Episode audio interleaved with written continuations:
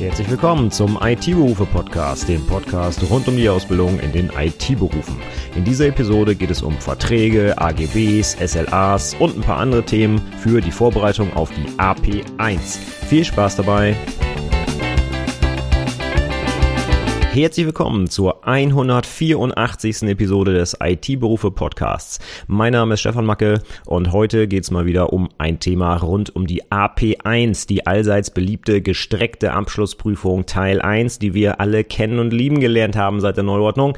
Okay, äh, Ironie Ende. Keiner hat Bock auf diese Prüfung, ist so mein Eindruck und ich selber auch nicht, weil ganz viel Zeit während der Ausbildung verloren geht, um diesen Kram zu lernen, anstatt was Richtiges zu machen, ne? wie zum Beispiel Programmieren.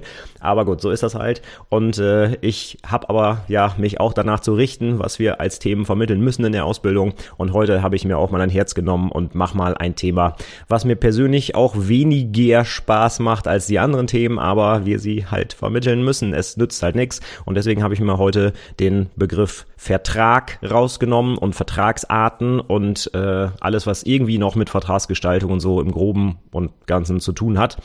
Ähm, das Zeug ist auf jeden Fall für die AP1 relevant, für die AP2 der Berufe dann eher weniger, aber ja, wie gesagt, wir, wir müssen es vermitteln, dass wir kommen nicht drum rum. Und ich weiß, dass viele Prüflinge, viele, viele Azubis auch nicht so viel Bock haben auf diese Wirtschaftsthemen, ja, aber es ist einfach so, die IT-Berufe haben auch einen großen Wirtschaftsanteil und das ist auch richtig so, ne? Ich will das auch gar nicht diskutieren, aber wir ja, also tendenziell haben die wenige, haben die meisten Leute halt irgendwie nicht so viel Lust auf diese Themen, aber wir müssen sie halt trotzdem angehen. Und wenn man sie nicht kann und die kommen in der Prüfung dran, dann versaut man sich damit halt die Note. Und das wäre sehr schade, denn die AP1, die zählt ja 20% der Abschlussnote. Hm, da sollte man dann vielleicht doch mal einmal vernünftig für lernen. Gut, ich habe jetzt mal ein Themengebiet hier rausgenommen. Wie gesagt, die Verträge. Meine große Liste der Themen für die AP1, die kennst du vielleicht schon. Ansonsten verlinke ich sie hier gerne nochmal in den Shownotes zur Episode. Aber ganz kurz, ganz einfach eigentlich zu merken, itberufepodcast.de slash GAP1, gestreckte Abschlussprüfung 1, alles groß geschrieben, GAP. Und dann bist du direkt auf dieser Liste und da gibt es einen Unterpunkt Verträge. Da habe ich aus den verschiedenen Quellen, die ich so ausgewertet habe, um ja meine Themenliste zusammenzustellen, einiges zusammengetragen, was halt eben rund um Verträge so in den einzelnen Ordnungen steht. Und da gucken wir uns heute mal ein bisschen von an und ich erzähle ein bisschen was dazu. So, das war, äh, glaube ich, jetzt mal genug mit Vorgeplänkel. Wir fangen jetzt einfach mal an. Wirtschaft, Go, würde ich sagen, und wir machen heute die Verträge. Grundsätzlich vielleicht für die AP1 ist es, äh, bevor wir anfangen, vielleicht mal eine kurze Mini-Übersicht, was ich machen will. Also erstmal Definition, was ist überhaupt ein Vertrag, was für Arten von Verträgen gibt es überhaupt, was wird da überhaupt vertraglich geregelt, was ist ein üblicher oder was sind mehrere Bestandteile von Verträgen. Dann gehen wir insbesondere nochmal kurz auf die AGBs ein und die SLAs. SLAs sind für uns in der IT sicherlich nochmal besonders interessant. Kann ich mir auch gut in der Prüfung vorstellen, dass sowas abgefragt wird. Und dann nochmal so ein paar andere Begriffe rund um die Vertragsgestaltung. Sonstiges habe ich das mal genannt. Zum Beispiel Gewährleistung, Archivierung, Patent, Marke, also alles, was so im Groben irgendwie mit Verträgen zu tun hat. Ganz wichtig vorweg, Disclaimer, ja, ich bin natürlich kein Rechtsanwalt, keine Rechtsberatung oder irgendwas, also äh, das ist natürlich nicht so zu verstehen, dass du jetzt hier mit dieser Info irgendwo hingehen kannst und irgendwen verklagen kannst oder sonstiges. Es ist einfach nur von mir eine Info, was so in der Prüfung drankommt, was man vielleicht so wissen darf, aber ich habe keinerlei Anspruch darauf, dass das alles 100% juristisch korrekt formuliert und stichhaltig ist, sondern es geht mir nur darum, die Themen für die Prüfung vorzubereiten. Das heißt natürlich, dass du dir trotzdem das Zeug nochmal angucken musst, vielleicht sogar irgendwelche Paragraphen dir mal anschauen musst, lernen musst, wie auch immer. Wir machen das jetzt hier mal so, wie ich meine, dass man als ITler über Verträge Bescheid wissen sollte, ja, und wie es vermutlich auch in der Prüfung drankommt. Und wenn du das vertiefen möchtest, dann frag den Anwalt deines Vertrauens oder einen Rechtsprofessor oder was auch immer, ne? Ganz wichtig. Gut. So, dann fangen wir doch mal an. Vertrag. Was ist überhaupt ein Vertrag? So eine Definition. Ne? Ich habe jetzt auch immer versucht, mich zumindest ein bisschen an diesen rechtlichen, gesetzlichen Definitionen entlang zu hangeln. Aber manchmal finde ich die auch wirklich over the top für so eine IT-Ausbildung. Also es reicht wahrscheinlich, dass man in eigenen Worten erklären kann, worum es da geht. Und man muss jetzt keine rechtlich wasserdichte Definition von einem Vertrag oder sowas auf, äh, aufschreiben oder aufzählen können. Ja, das ist dann doch vielleicht ein bisschen zu viel für eine IT-Ausbildung.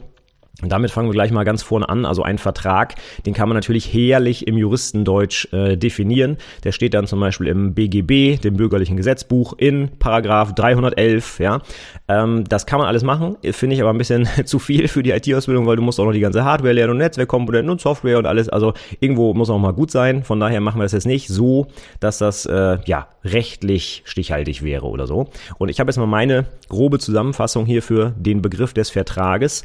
Ein Vertrag ist die von zwei oder auch mehr Vertragsparteien erklärte Einigung über die Begründung eines Schuldverhältnisses. Das ist so noch in, ja, ein bisschen in Anlehnung an das bürgerliche Gesetzbuch. Und hierfür sind zwei übereinstimmende Willenserklärungen erforderlich. Heieiei, was heißt das? Also wir fassen mal grob zusammen. Es geht irgendwie darum, dass äh, zwei Parteien oder auch mehr, im Folgenden konzentrieren wir uns mal auf zwei. Ja, theoretisch könnte ich auch, Beispiel ein Mietvertrag, könnten auch zwei Personen als Mieter und Mieterin unterschreiben und ein Vermieter, dann sind es halt drei, aber in den meisten Fällen sind es halt zwei Personen. Zum Beispiel Käufer und Verkäufer. Ne? Oder Mieterin und Vermieterin. So, ja, diese Möglichkeiten gibt es halt. Aber es können auch mehr drin sein. Wir konzentrieren uns mal auf zwei. Und diese beiden Vertragsparteien, die möchten irgendwie ein Schuldverhältnis begründen. Was zur Hölle ist das? Naja, Miete als Beispiel. Ne? Ich möchte irgendwo einziehen, ich möchte irgendwo wohnen. Und dafür schulde ich dann dem Vermieter oder der Vermieterin halt eben einen, ne? damals hieß das, hieß das sogar noch Mietzins oder einfach die Miete, die ich bezahlen muss. Ne? Die muss ich ihm dafür halt bezahlen. Und darum geht's in diesen Verträgen eigentlich immer. Irgendwer bietet eine Leistung und irgendwer anderes bekommt diese Leistung und muss dafür meistens was bezahlen. Ja, wir reden ja hier selten über irgendwelche Tauschgeschäfte. Hier hast du eine Kuh und dafür kriegst du ein weiß ich nicht, ein Schwein oder so, sondern es geht ja meist darum, dass irgendwer Geld bezahlen muss für irgendwas. Nee, gucken wir uns dann auch gleich an bei den Vertragsarten. Also, Schuldverhältnis wird begründet und dafür sind zwei übereinstimmende Willenserklärungen erforderlich. Was ist eine Willenserklärung? Naja, wenn ein Mensch sagt, ich möchte das machen, dann ist das eine Willenserklärung und die beiden müssen übereinstimmen. Es reicht ja nicht, wenn der Vermieter sagt, hey, ich will dir eine ganz teure Wohnung vermieten und der Mieter sagt, nö, will ich aber eigentlich nicht und dann entsteht ein Vertrag und der Mieter muss auf einmal Geld bezahlen. Das kann natürlich nicht sein. Also beide müssen das Gleiche wollen. Der Vermieter muss die Wohnung vermieten wollen an die Person des Mieters und der Mieter muss sagen, ja, ich möchte die auch haben von dir, lieber Vermieter oder Vermieterin. Ja, diese beiden Willenserklärungen müssen übereinstimmen. Es muss das gleiche, wie heißt es dann, glaube ich, im, im Juristendeutsch, das gleiche rechtliche Ziel verfolgt werden oder so etwas. Ja. Gut. Was gibt's da für Beispiele? Ähm, jemand macht mir ein Angebot, ich gehe irgendwo in den Laden und will, was ich nicht, einen PC kaufen oder so, machen wir das mal mit IT-Beispielen, ja, und da steht jetzt äh, so ein PC und fragt, ja, was kostet denn, für was würdet ihr mir den verkaufen? Und dann sagt die, die Verkäuferin, ja, 1000 Euro. Das wäre dann quasi ein Angebot, vielleicht sogar ein rechtlich bindendes Angebot. Das kann man auch wieder alles unterteilen. Ist das äh, nur un, ähm, äh, also ist das, ist das, ist das rechtlich bindend oder nicht? Ne? Ist das unverbindlich? Äh, das will ich jetzt hier mal gar nicht machen, weil dann wären wir gar nicht mehr fertig. Also wenn die sagen, ja, ich verkaufe den PC für 1000 Euro, Angebot, und dann sage ich als Kunde, okay, ich kaufe den jetzt, dann ist das die Annahme dieses Angebots und das Angebot und die Annahme sind dann zwei übereinstimmende Willenserklärungen. Das begründet dann zum Beispiel einen Kaufvertrag.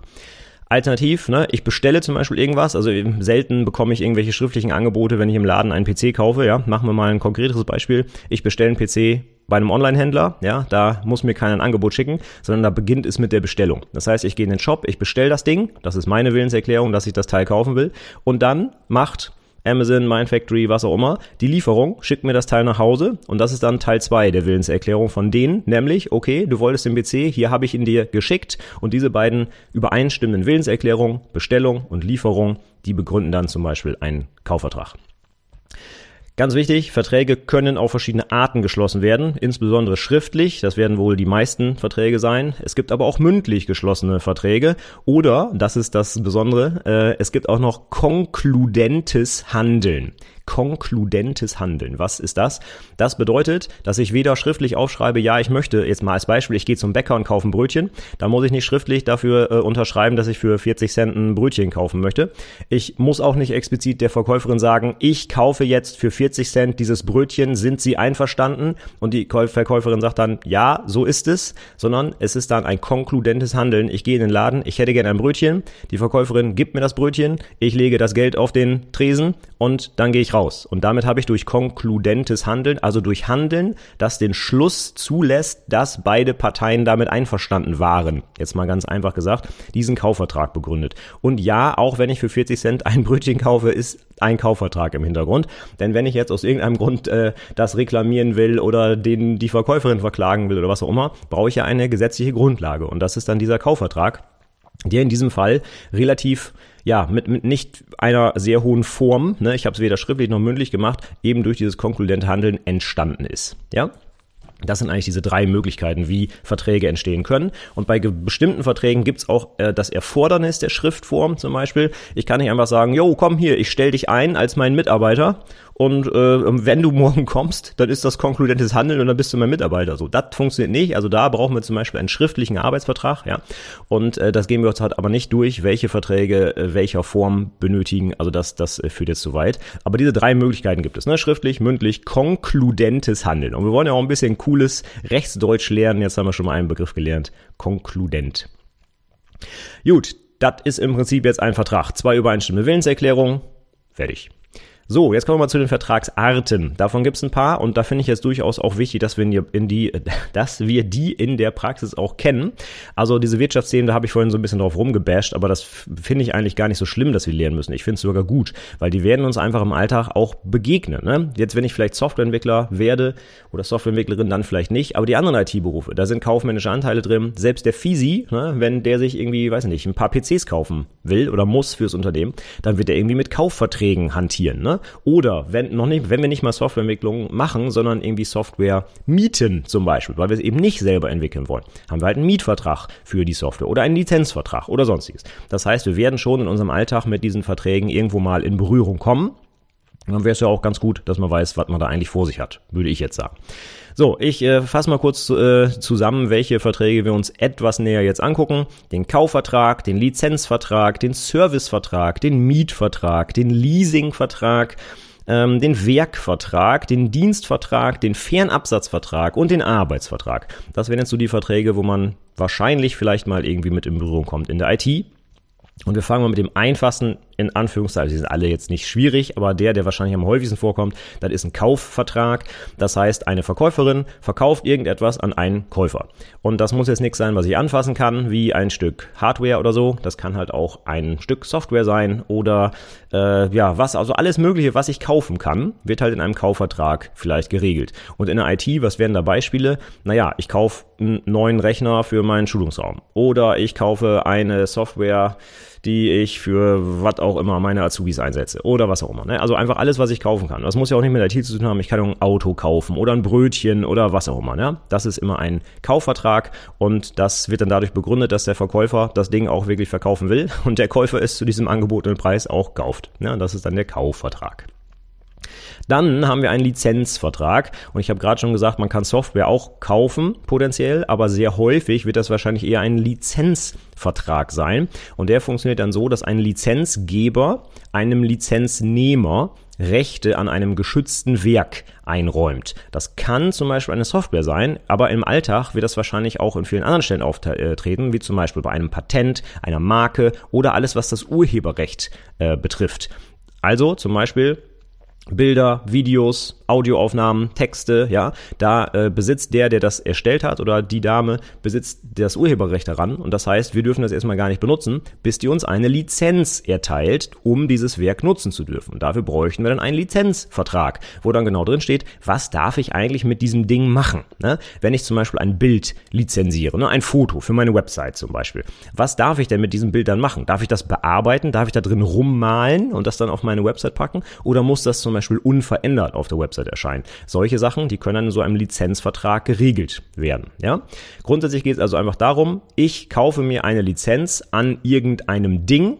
Das bedeutet im Vergleich zum Kaufvertrag nicht, dass mir das Ding danach gehört. Das heißt, ich habe dann dieses Bild nicht gekauft und kann damit machen, was ich will, sondern ich habe nur eine Lizenz daran gekauft. Und das ist auch ganz oft bei Software so. Wenn ich zum Beispiel Microsoft Office kaufe, dann gehört mir danach nicht Office, sondern also zumindest ist es heute so, dass die meisten äh, Lizenzen von Microsoft dann zum Beispiel einfach Jahreslizenzen sind und nach einem Jahr läuft diese Lizenz dann ab und dann muss ich sie halt neu kaufen oder ich kann Office halt nicht mehr benutzen. Ganz einfach. Ganz früher, als ich noch in der Ausbildung war, da konnte man sich Microsoft Office noch auf einer CD kaufen und dann gehörte mir die. Und wenn ich die, äh, weiß ich nicht, nach ein paar Jahren nicht mehr patchen wollte oder das war halt nicht schlimm, dass es keine Updates mehr gibt, ja, dann hatte ich aber trotzdem noch Office. Ich konnte es halt noch installieren, einfach nutzen und ja, ich hatte das dann halt. Ne? Aber heutzutage wird das meistens als Lizenzvertrag gemacht äh, ist klar, da verdienen die Hersteller natürlich auch ein bisschen mehr dran, logischerweise. Ne?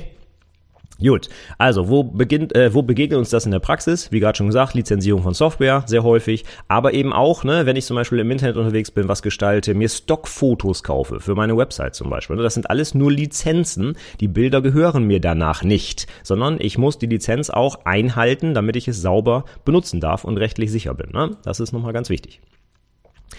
Gut, was haben wir noch in der IT häufig? Serviceverträge. Worum geht's da?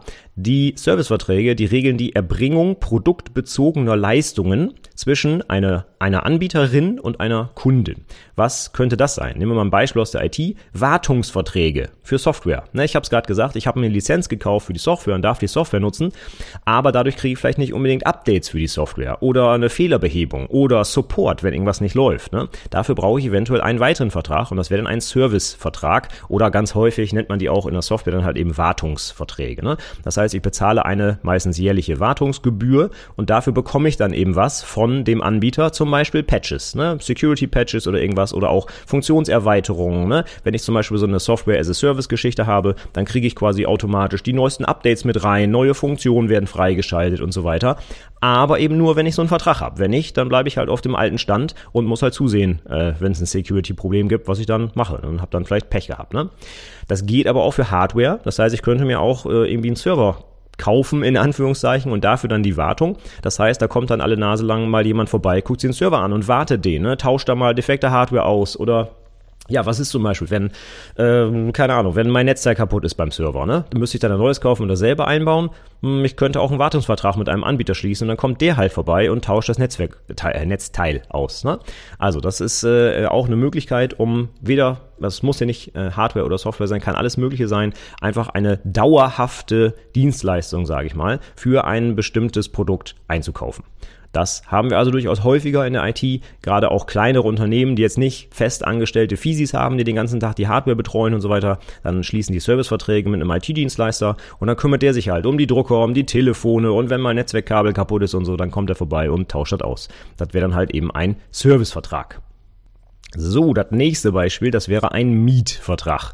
Das wird uns allen sicherlich früher oder später auch mal im wahren Leben begegnen und nicht nur im Beruf, außer du hast so viel Geld, dass du direkt ein Haus kaufst oder baust, aber früher oder später wird wahrscheinlich jeder mal irgendwie ausziehen und in eine Mietswohnung einziehen. Und da bei dem Mietvertrag geht es jetzt darum, dass eine Vermieterin einem Mieter eine bewegliche oder unbewegliche Sache zur zeitweisen Nutzung überlässt. Ja?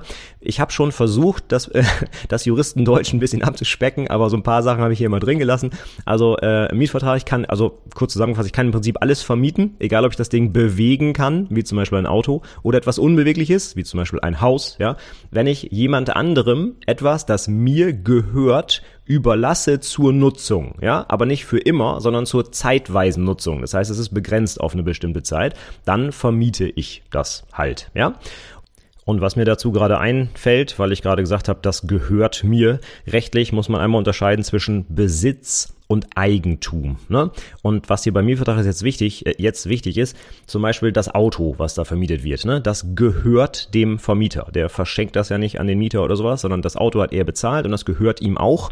Deswegen hat er rechtlich das Eigentum an diesem Auto. Das Auto ist sein Eigentum, es gehört ihm. Er kann entscheiden, was damit passiert. Ja?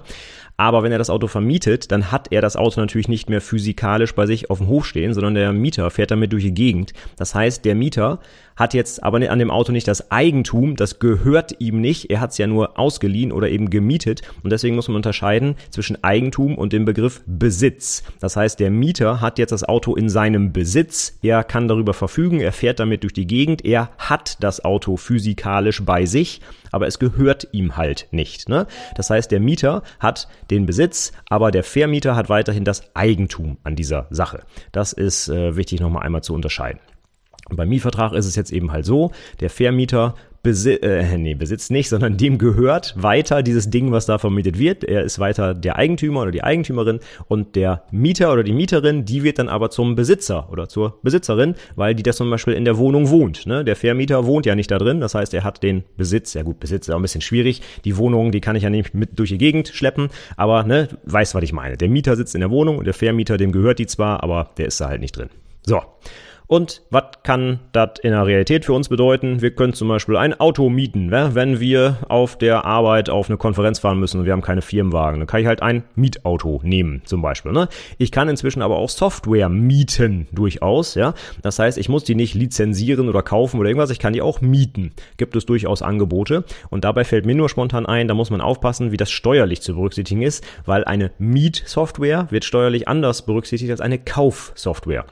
Wenn ich nämlich eine Software wirklich gekauft habe und mir die danach gehört tatsächlich, ja, dann muss ich die zum Beispiel und auch, ich bin jetzt auch kein zertifizierter Steuerberater oder sonst irgendwas, aber so wie ich das weiß, ist es so, dass dann Kaufsoftware auch zu meinem Eigentum dazugerechnet wird und zum Beispiel in der Bilanz auch entsprechend berücksichtigt wird, während die Mietsoftware einfach nur Kosten sind, die anfallen, die aber nicht mein, wie soll ich sagen, mein Eigenkapital, also ist ganz ins Unreine gesprochen, mein Eigenkapital erhöhen, ja, weil ich habe ja keinen Wert, den ich da gekauft habe, sondern ich bezahle bezahle einfach Miete. So als Beispiel, wenn ich eine Wohnung miete, kann ich auch nicht in meine Bilanz schreiben, dass mir auf einmal ein Haus gehört für zwei Millionen, sondern ich habe das Haus halt nur gemietet, also gehört es mir logischerweise nicht, ja. Und da muss man auch bei Software inzwischen darauf achten, dass man das unterschiedlich handhaben muss. Fällt mir nur gerade ein, als kleine Anekdote. So, wenn wir schon bei Miete sind, dann ist der nächste Begriff nicht fern, und zwar Leasing. Das ist auch etwas, was in der Prüfung ab und zu mal etwas im Detail abgefragt wird, was denn da eigentlich der Unterschied ist zwischen Leasing und Miete. Und das, was uns im Alltag am häufigsten begegnet, ist, dass Leute ein Auto zum Beispiel leasen. Ja, da hast du das vielleicht schon mitbekommen, vielleicht sind sogar eure Firmenwagen auch geleast. Das wäre durchaus üblich. Und der Unterschied erstmal ist gar nicht so groß. Ein Leasing ist letztlich nichts anderes als eine besondere Form von Miete, sagen sagen wir mal so. Da gibt es dann einen Leasingnehmer, das ist quasi der Mieter, und es gibt einen Leasinggeber, das ist dann der Vermieter. Und im Prinzip geht's hier genau um das Gleiche. Der Leasinggeber, der überlässt dem Leasingnehmer eine Sache zur Nutzung, genau wie bei der Miete. Aber es gibt einen kleinen unterschiedlichen Fokus. Und zwar geht's hier um die langfristige Nutzung. Während bei der Miete es ja quasi um einen überschaubaren Zeitraum geht, ist der, der Fokus der Leasing-Geschichte eher eine langfristige Nutzung und auch mit der Möglichkeit, am Ende der Laufzeit das Ding zu erwerben. Beispiel Auto. Ne? Ich lease ein Auto. Wenn ich jetzt ein Auto miete, dann miete ich das, weiß ich nicht, für ein paar Tage, gebe das zurück und dann ist das halt wieder weg. Beim Leasing ist es schon darauf angelegt, dass ich das Auto irgendwann mal kaufe. Das heißt, so ein Leasing läuft dann vielleicht auch über drei, über vier Jahre und nicht halt irgendwie über ein paar Tage oder ein paar Wochen. Und die Idee ist dann, dass ich quasi mit meinen Leasingraten einen Teil des Autos, ich sag mal in Anführungszeichen, abbezahle, sodass ich dann am Ende der Laufzeit das Ding auch zu einem günstigen Preis kaufen kann. Ja, das ist so ein bisschen die Idee beim Leasing. Und außerdem sind es auch noch, gibt es auch noch ein paar Sachverhalte, die ein bisschen anders geregelt sind. Zum Beispiel, ein geleastes Auto, wenn ich das vergleiche mit einem gemieteten Auto. Beim gemieteten Auto ist der Vermieter eigentlich für alles verantwortlich, was mit dem Auto ist, ne? dass das vernünftig funktioniert, dass das zur Inspektion kommt, dass das gereinigt wird, etc. Wenn ich das lease, bin ich dafür verantwortlich. Da gibt's dann sogar im Leasingvertrag entsprechende Klauseln, dass ich zum Beispiel einmal im Jahr mit dem Auto zur Inspektion fahren muss. Also ich als Leasingnehmer, als der, der das Auto gemietet hat, in Anführungszeichen. Ja, Das heißt, es sind einfach so ein paar Sachen unterschiedlich geregelt, eben vor dem Hintergrund, dass das Auto langfristig eigentlich beim Leasingnehmer landen soll, weil der das vielleicht irgendwann kaufen will.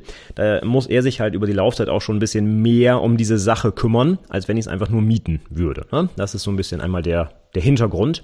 Außerdem habe ich bei so einer Leasing-Geschichte, wenn wir jetzt mal beim Beispiel Auto bleiben, ein bisschen mehr Gestaltungsmöglichkeiten als Leasingnehmerin. Ich könnte zum Beispiel sagen, ich hätte gern einen roten Ford mit so und so viel PS und vier Türen oder was auch immer. Bei einem Mietswagen gehe ich auf den Hof, guck, was da steht und nimm einen mit oder lass es halt. Ne? Aber ich kann nicht sagen, hey, lieber Autovermieter, ich hätte gern nächste Woche ein Auto und zwar mit folgender Ausstattung. Ja, das funktioniert so nicht, sondern das steht da entweder auf dem Hof oder halt nicht. Ja, und beim Leasing ist es, wie gesagt, vor dem Hintergrund, dass es äh, irgendwann mal gekauft wird, kann ich als Leasingnehmer sagen, ich würde gern ein Auto leasen, aber mit folgender Ausstattung. Ja, und dann wird das quasi individuell für mich zusammengestellt. Das lease ich dann und irgendwann kaufe ich es dann. Das ist zumindest die Idee. Ich muss das am Ende nicht kaufen. Das ist immer eine Kaufoption, aber viele Leute machen das halt so. Ähm, genau, anstatt ein Auto halt zu mieten äh, lease ich es halt. Und wenn man jetzt mal überlegt, was ist jetzt nochmal der Unterschied? Bleiben wir mal beim Auto. Ich als Privatperson, soll ich mir jetzt ein Auto kaufen, mieten oder leasen? Ja, muss man sagen, kommt drauf an. Ne? Es hat alles Vor- und Nachteile. Deswegen gibt es drei verschiedene Arten von Verträgen. Der zentrale Nachteil beim Kaufen ist, ich muss initial die gesamte Summe fürs Auto bezahlen. Dafür gehört's mir danach aber auch und ich kann machen, was ich damit will. Ja? Der Nachteil ist, ich habe halt weniger Geld auf dem Konto, weil alles auf einen Schlag anfällt.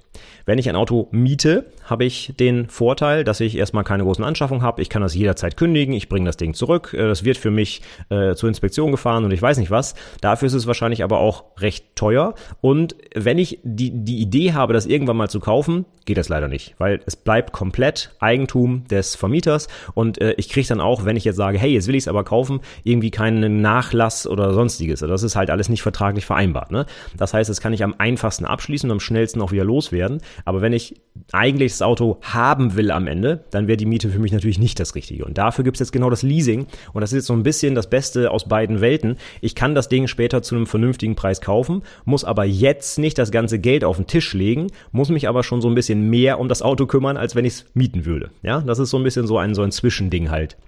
Deswegen nutzen das auch insbesondere viele, viele Unternehmer. Die müssen nämlich dann nicht auf einen Schlag das teure Auto kaufen, sondern die haben monatliche Kosten, die sie einfach ne, äh, als Kosten abziehen können äh, bei ihrer Steuererklärung oder wo auch immer und ähm, haben nicht diesen riesen Invest und könnten aber am Ende trotzdem sagen, ach Mensch, dann bezahle ich den Rest noch eben und dann gehört auch das Auto mir. Ne? Also so ein bisschen so ein, so ein Zwischending dazwischen und durchaus attraktiv, muss man sagen. Ansonsten, wenn ich es jetzt richtig weiß, auch hier wieder keine rechtliche oder steuerrechtliche Beratung, äh, habe ich mal, glaube ich, nachgeschaut, dass die Mietraten und die Leasingraten in, äh, in einem Unternehmen eigentlich genau gleich behandelt werden. Das heißt, sie werden einfach als laufende Kosten äh, ganz normal abgezogen und in die Preis eingerechnet und so weiter. Da unterscheidet sich Miete und Leasing nicht, weil auch während ich das Ding lease, mir das Auto ja noch nicht gehört. Ich bezahle ja weiterhin an den Leasinggeber und dem gehört das Auto. Das heißt, eigentlich äh, ändert sich daran nichts, nur dass ich halt am Ende für ein bisschen weniger Geld das Ding kaufen könnte, wenn ich wollte. Und dann muss ich es aber auch als Betriebseigentum zum Beispiel aufnehmen und entsprechend berücksichtigen meiner Bilanz und so weiter. So, finden wir dieses Leasing noch irgendwo anders wieder in der IT, außer bei Firmenwagen? Das ist ja in jedem Unternehmen so. Naja, man kann inzwischen auch einfach Hardware leasen. Ja, wenn ich zum Beispiel ein Rechenzentrum aufbaue, die Server kosten ja auch ein bisschen was. Ja, da könnte ich auch bei bestimmten Anbietern einfach die Hardware leasen und muss nicht auf einen Schlag das ganze Zeug bezahlen. Ne? Nur ein Beispiel, wo wir das wiederfinden würden.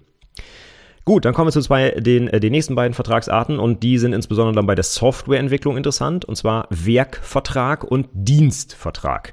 Nehmen wir als Beispiel, um beide auseinander zu dröseln, mal das Beispiel. Wir sind ein Software Entwicklungsunternehmen und wir bauen eine Individualsoftware für einen Kunden oder eine Kundin, ja? Und jetzt kann man genau diesen Sachverhalt auf zwei verschiedene Arten regeln, nämlich einmal als Werkvertrag und einmal als Dienstvertrag. Und der Unterschied ist jetzt beim Werkvertrag, da gibt es den Unternehmer oder die Auftragnehmerin, das wären jetzt wir zum Beispiel als Softwarebude, sage ich mal, ja? Und wir verpflichten uns, ein bestimmtes Werk herzustellen. Der Werkvertrag ist natürlich nicht nur auf Software eingeschränkt, es geht auch um andere Sachen, ja? Also wir beziehen das jetzt hier nur auf Software Software. Ist ein ganz allgemeiner Vertrag, der nichts mit der IT zu tun hat erstmal.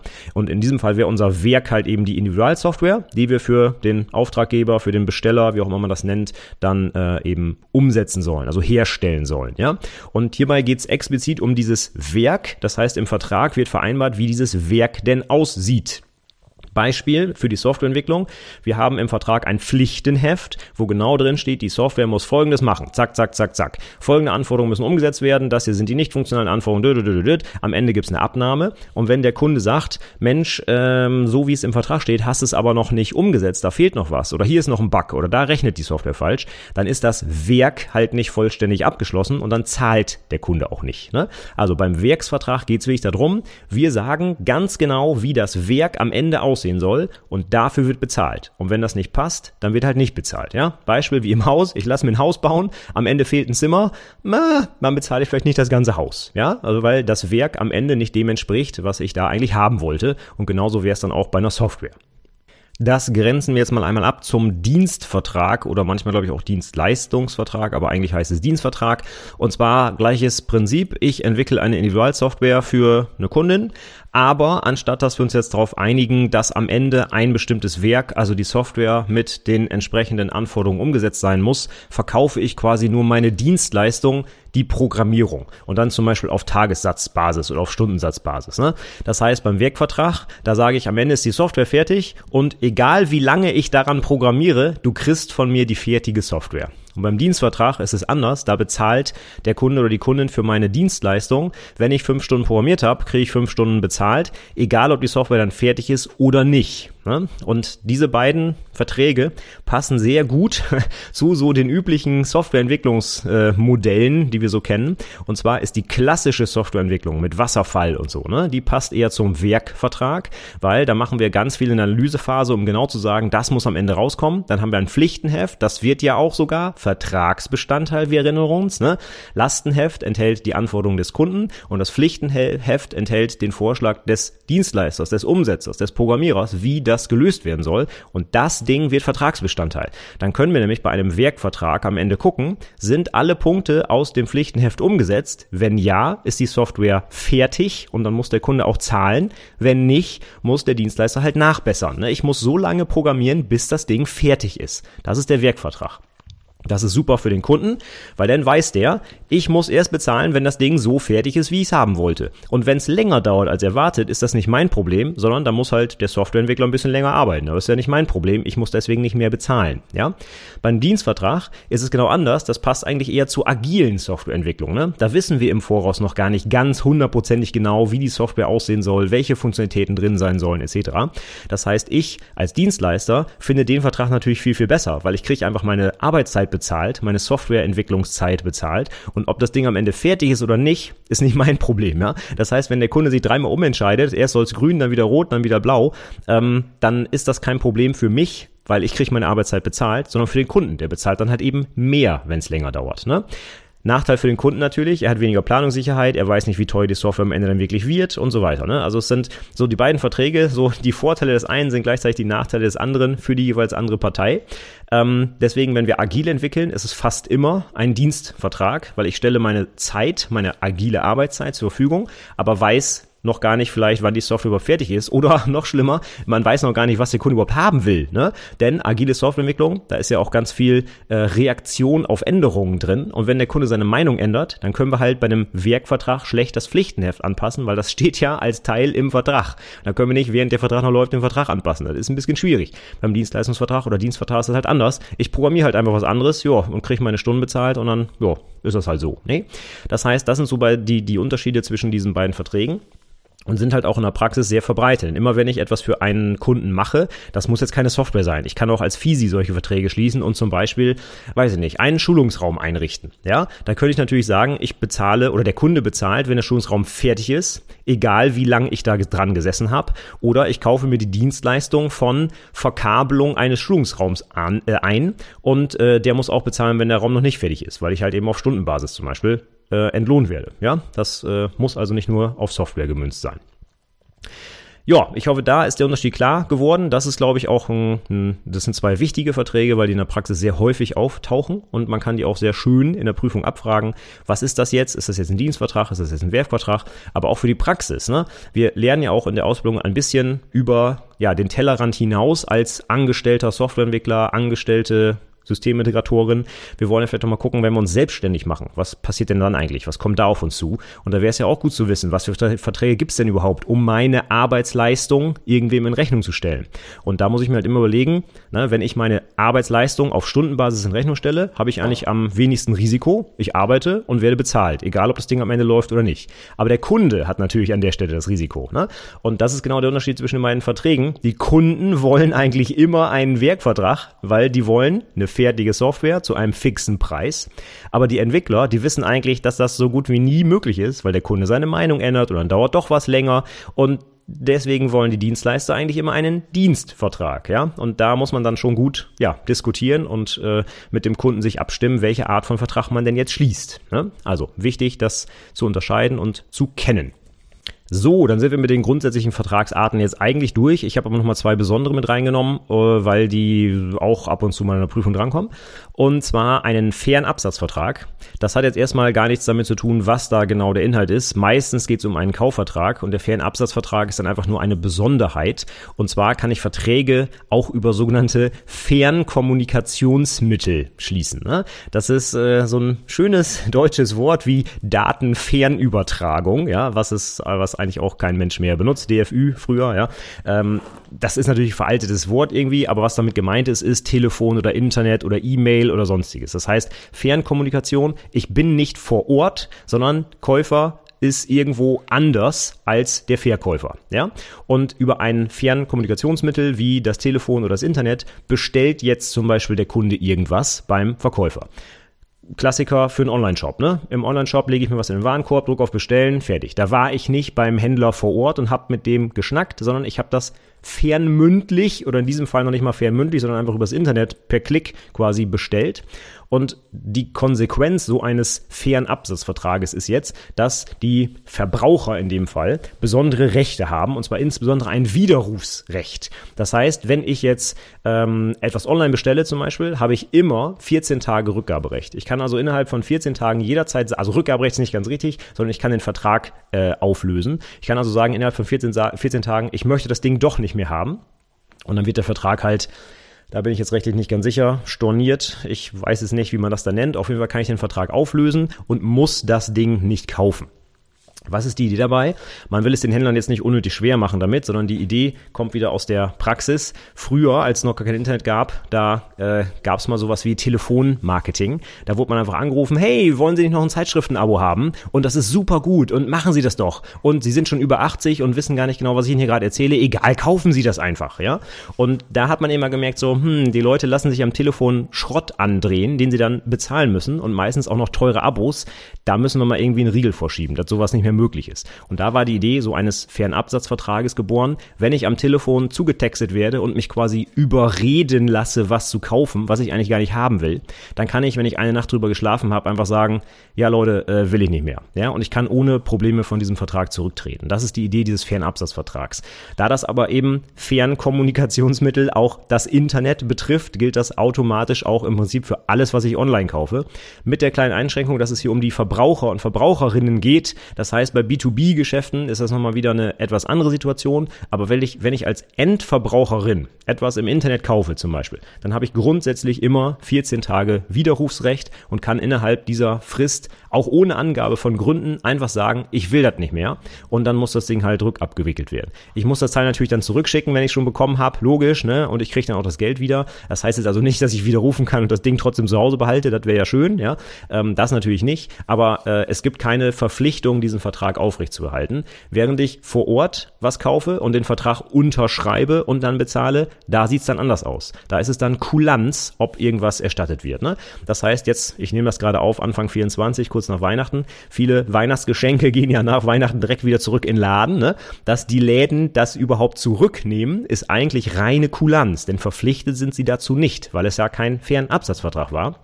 Wenn ich in einen Laden gehe und da was kaufe, dann bin ich ja genau gerade vor Ort und kaufe vor Ort etwas. Kann mich also bewusst entscheiden, bezahle, nehme das Ding mit.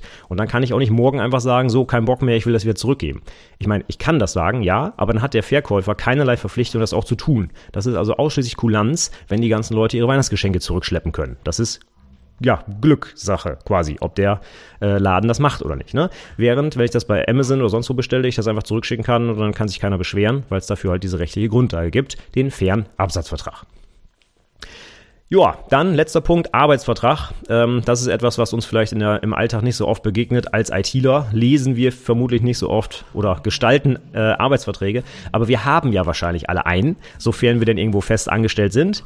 Deswegen äh, nimmt man den vielleicht auch noch mal kurz mit in die Prüfung. Das wäre dann vielleicht eher was für Teil 2 im Viso-Part, ne, wo dann so ein bisschen auf die Inhalte eingegangen wird. Was sind die Rechten und Pflichten von Arbeitnehmer und Arbeitgeber? Denn genau das regelt übrigens ein Arbeitsvertrag. Also im Arbeitsvertrag wird festgelegt, Arbeitnehmer oder Arbeitnehmerin, die angestellte Person und Arbeitgeber, Arbeitgeberin, das Unternehmen quasi, die haben beide Rechte und Pflichten und die ergeben sich aus dem Arbeitsvertrag. Beispiel für die Pflicht eines Arbeitgebers Gehalt bezahlen. Das wäre gut, ja, sollte man machen. Der Arbeitnehmer hat aber genauso eine Pflicht, und zwar eine Arbeitsleistung zu erbringen. Er kriegt das Gehalt ja nicht für lau, sondern er soll dafür ja auch arbeiten. So, und dann werden im Arbeitsvertrag natürlich Sachen geregelt wie, wie ist die wöchentliche Arbeitszeit, Urlaubsanspruch, wann kommt das Gehalt, Sonderzahlung, tralala. Ne? Also das wird im Arbeitsvertrag dann geregelt und den gibt's natürlich auch und da wir alle einen haben, vermutlich sollte man sich den auch zumindest mal ein bisschen angeguckt haben und für die Prüfung darf man auch gerne so ein paar übliche Inhalte eines Arbeitsvertrags auswendig kennen, wie zum Beispiel die paar, die ich gerade gesagt habe. Ne? Im Prinzip kannst du deinen eigenen Arbeitsvertrag mal durchgehen. Der sollte ja rechtlich korrekt aufgesetzt worden sein. Und im Prinzip kannst du sehen, alles, was da drin steht, das ist vermutlich auch in allen anderen Arbeitsverträgen Pflicht. Ansonsten guckst du mal in ein Buch und guckst, was da so für Standardinhalte oder Pflichtinhalte in Arbeitsverträgen genannt werden. Und die lernst du dann bitte für die Prüfung.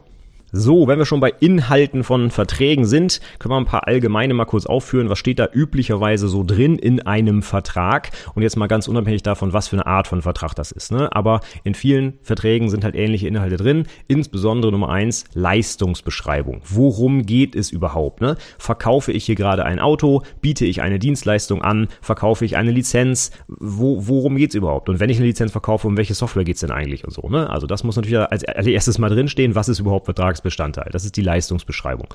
Dann werden sicherlich drinstehen Termine oder Fristen. Ne? Sowas wie, ich kaufe ein Auto, Zahlungsziel 30 Tage, dass ich 30 Tage Zeit habe, um das Geld zu bezahlen, als Beispiel. Ne?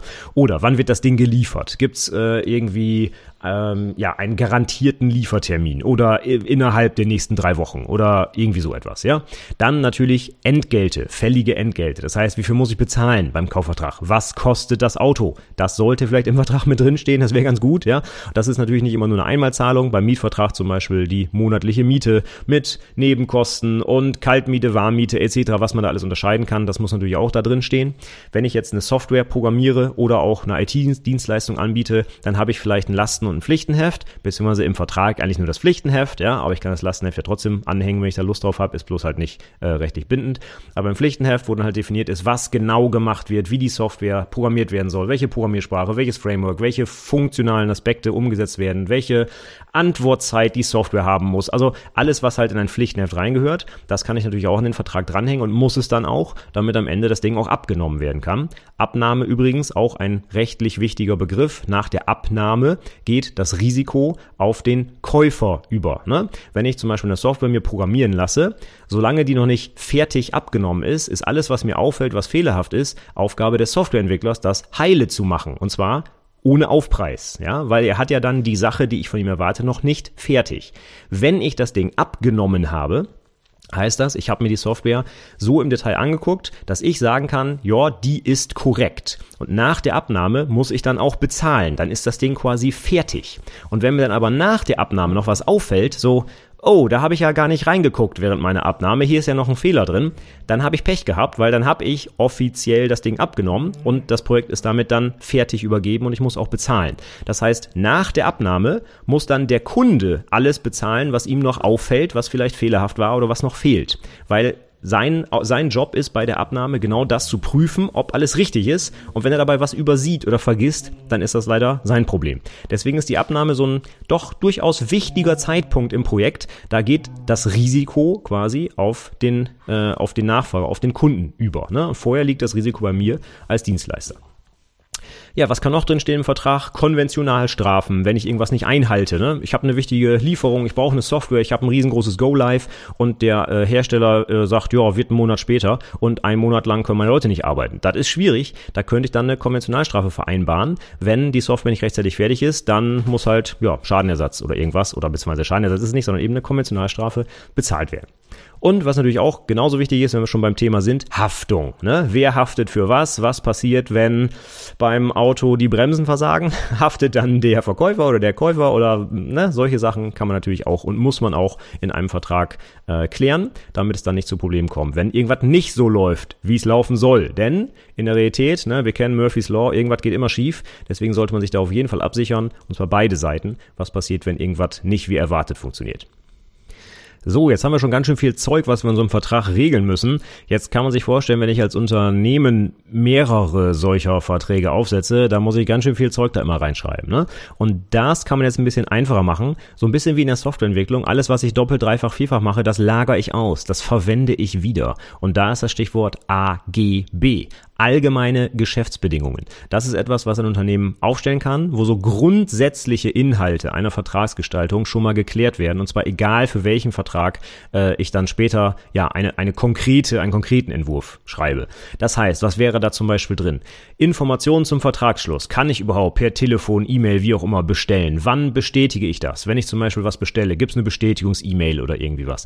Was sind die Zahlungsbedingungen? Bis wann muss man zahlen? Wie kann man überhaupt zahlen? Also Karte, äh, über Überweisung, PayPal, was auch immer. Eigentumsvorbehalt ist ganz wichtig. Das steht in ganz vielen Verträgen drin. Solange das Ding nicht bezahlt ist, bleibt das Eigentum beim Verkäufer. Wir hatten gerade schon geklärt, Eigentum, Besitz. Auch wenn zum Beispiel die Ware, weiß nicht, Amazon schickt mir was zu, was ich bestellt habe, dann ist das, dann bin ich zwar im Besitz der Ware und theoretisch auch im Eigentum, weil ich es ja kaufen will, aber solange ich es nicht bezahlt habe, bleibt das Eigentum bei Amazon zum Beispiel. Ja, dieser Eigentumsvorbehalt steht fast immer mit drin. Dann haben wir Lieferkonditionen und Möglichkeiten Möglichkeiten. Ne? Wie kann ich äh, liefern? Zum Beispiel per DHL, per Hermes, per irgendwas. Was kostet das? Was kostet die, äh, die Rücksendung? Übernehme ich das oder muss der Verkäufer das bezahlen? Oder solche Sachen, ne? kann man damit vereinbaren. Dann übliche Geschäftszeiten, wenn ich zum Beispiel Dienstleistung habe, ne? dass ich nicht rund um die Uhr erreichbar bin, sondern nur von 9 bis 18 Uhr zum Beispiel. Also so Geschäftszeiten oder so. Ne? Wann kann ich die Leute erreichen, wenn irgendwas ist? Gewährleistung. Ja, ganz wichtig. Äh, ich meine, das ist also kurz zur Unterscheidung, kommt gleich auch nochmal Gewährleistung, Garantie. Kann beides mit drinstehen. Eine Garantie ist freiwillig, Gewährleistung ist äh, rechtlich oder gesetzlich vorgegeben. Und gerade wenn es um eine Garantie geht, kann ich die natürlich auch in meine AGBs schreiben, wenn das für alle meine Produkte zum Beispiel gilt. Ne? Wenn ich Hardwarehersteller bin und ich habe drei Jahre Garantie auf alles, dann kann ich das ja in die AGBs zum Beispiel reinschreiben und dann muss das nicht in jedem Vertrag einzeln wieder drinstehen. Und auch hier nochmal ganz wichtig, Haftung. Ne? Wer haftet wann, wo, wo, welches Gericht ist zuständig, etc. Das muss ich nicht in jeden Fitzelvertrag reinschreiben, sondern kann das einmal in meine AGBs schreiben und wenn der Kunde die dann akzeptiert, deswegen gibt es übrigens auch bei vielen Online-Käufen immer so einen Haken, ich akzeptiere die AGB, weil die muss ich natürlich gelesen haben. Wenn ich die nicht kenne, dann kann ich die natürlich nicht akzeptieren und dann kann man mich auch nicht drauf festnageln. So, hey, irgendwo im Internet stehen unsere AGBs und alle Verträge, die du mit uns schließt, äh, die enthalten diese zusätzlichen Klauseln, die du aber noch gar nicht gelesen hast. Das ist, glaube ich, eine schlechte Idee. Deswegen gibt's immer die Verpflichtung, auch diesen Haken zum Beispiel zu persistieren auf Anbieterseite, dass man auch weiß, dass die AGBs gelesen wurden und die müssen dann auch direkt von dort öffnen, öffnenbar sein, zum Beispiel mit einem Link oder sowas, ja. Also die AGBs kann ich nicht einfach irgendwo verstecken, sondern die müssen schon öffentlich zugänglich sein oder wenn ich ein Ladengeschäft habe, zum Beispiel irgendwo ausgehängt werden, dass ich die jederzeit auch lesen kann, ja. Die müssen dem Kunden zur Verfügung gestellt werden. Und wenn ich die dann akzeptiere, dann muss ich halt in meinem individuellen Vertrag nicht diesen ganzen Rummel nochmal definieren, sondern habe das halt einfach in die AGBs ausgelagert. Dann ist es jetzt aber so, wenn ich abweichend von den AGBs etwas vereinbaren möchte, jetzt mal ein kleines Beispiel, Lieferkondition ist normalerweise innerhalb von sieben Tagen und jetzt möchte der Kunde aber ganz schnell seine Ware und in seinem Vertrag steht dann drin, wir liefern in drei Tagen. Ja, dann sind diese individuellen Vereinbarungen in dem konkreten Vertrag immer äh, ja, wichtiger als die der AGBs. Das heißt, die überschreiben die AGB. Also auch wieder so ein bisschen wie bei der Vererbung in der Programmierung. Ne? In der Basisklasse meiner, meiner AGB sage ich, meine Lieferzeit ist sieben Tage. In meiner Subklasse, dem konkreten Vertrag für die eine Person, überschreibe ich das aber mit drei Tagen. Und dann, was wird genommen? Ne? Polymorphie von unten nach oben in der Vererbungshierarchie. Das heißt, die drei Tage gewinnen. Also die individuelle Vereinbarung trumpft dann die AGB. Ne? Das heißt, die AGB sind nicht in Stein gemeißelt, die können in jedem individuellen Vertrag quasi überschrieben werden oder verändert werden. Aber ich spare mir es halt, in jeden Vertrag alle 100 kleinen Pünktchen nochmal einzeln aufzunehmen. Ne? Das ist die Idee von AGBs. Deswegen sollten die AGBs auch rechtlich sauber und korrekt sein. Ich kann da nicht als einfach irgendeinen Müll reinschreiben, weil das könnte dann dazu führen, dass die gesamten AGBs zum Beispiel ungültig werden, wenn ich da irgendeine ungültige Klausel drin habe. Deswegen übrigens ein Inhalt, den es auch in fast jedem Vertrag gibt, die sogenannte salvatorische Klausel wenn du das vielleicht schon mal gelesen hast oder gesehen hast, salvatorisch, salve, ne, das äh, kommt aus dem Lateinischen noch, das heißt retten. Das ist die rettende Klausel und da steht meistens drin, wenn irgendeine andere Klausel dieses Vertrags ungültig ist, hat das keine Auswirkung auf alle anderen Klauseln des Vertrags. Weil das würde dann bedeuten, wenn eine einzige kleine Fitze-Klausel ungültig ist, weil da irgendwo, weiß ich nicht, eine falsche Zahl drin steht, wäre auf einmal der gesamte Vertrag ungültig. Und das ist natürlich nicht im Sinne des Erfinders. Deswegen schreibt man sowas am Ende noch rein hey, ich habe nach bestem Wissen und Gewissen hier alles richtig gemacht, aber wenn hier doch ein Fehler drin sein sollte, dann bezieht sich das nur auf diesen einen Punkt und da bessern wir dann auch sicherlich nach oder nutzen einfach das, was im Gesetz allgemein vorgegeben ist. Aber alles andere, was wir vereinbart haben, wird dadurch nicht automatisch hinfällig. Ne? Das ist dann die sogenannte salvatorische Klausel. Steht meistens ganz am Ende von Verträgen, musst du mal drauf achten. So, warum sind die AGB jetzt wichtig? Naja, zum einen für dich als Käufer, Käuferin, wenn du irgendwo zum Beispiel was kaufst, solltest du die AGBs vielleicht wirklich mal gelesen haben und dich nicht im Nachhinein wundern, warum es 30 Tage dauert, bis die Ware ankommt, wenn das die Standardlieferzeit ist zum Beispiel. Ja?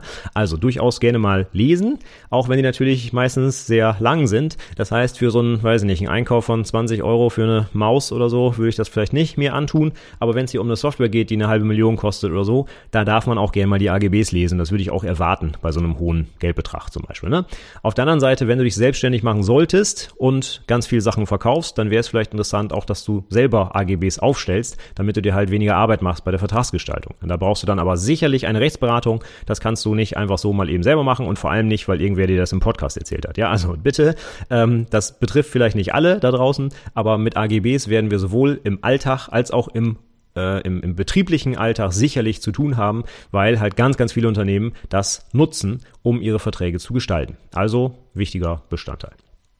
Was auch extrem häufig vorkommt in der IT, ist jetzt der nächste Punkt, und zwar Service Level Agreements, SLA abgekürzt. Die Service Level Agreements sind was anderes als die AGB, kommen aber auch sehr häufig vor in der IT. Und zwar haben wir halt ganz oft so Dienstverträge ne? oder wir mieten uns irgendwas, was eine Dienstleistung für es ist. Für uns ist zum Beispiel, das simples Beispiel, Webhosting. Ja?